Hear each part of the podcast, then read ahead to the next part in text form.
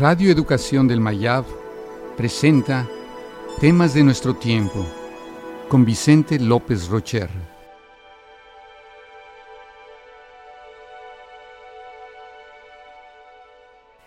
La postmodernidad.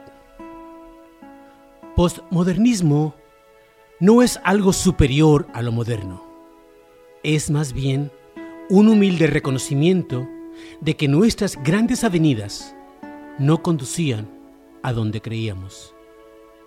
Estamos caminando hacia un horizonte sin una clara ideología y con la pérdida de las grandes utopías. El posmodernismo postula que el concepto de verdad que hemos manejado en la filosofía realmente tiene sus raíces no en la realidad, sino en la historia y las ideologías, cada una de las cuales proclama su verdad temporal como la verdad eterna. La conciencia postmodernista reconoce que no puede existir una voz que por sí misma explique la complejidad humana. Postula que todas las voces de todas las culturas son perspectivas válidas para un espacio y un tiempo determinado. En esta ideología no hay cabida para las utopías globales. Busca la pluralidad de las voces que puedan ampliar e iluminar las posibilidades humanas. El posmodernismo no busca los universales ni las leyes eternas, no por el hecho en sí de ir contra estos conceptos, sino porque reconoce que representan una ilusión y una ingenuidad humana. Para este pensamiento, las leyes eternas han perdido su validez histórica.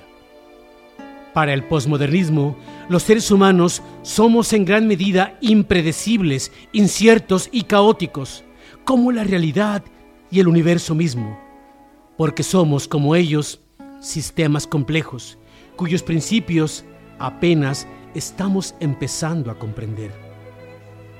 No hay una explicación histórica, filosófica o trascendental, sino múltiples eventos que se unen para conformar el presente.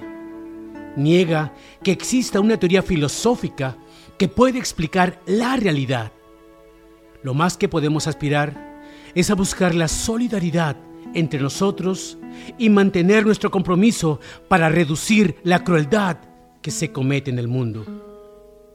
Hay que estar comprometido con los grandes problemas de la humanidad, su dignidad, la libertad, la igualdad y la preocupación por los demás. Solo así podremos pasar a las nuevas generaciones las posibilidades de la esperanza.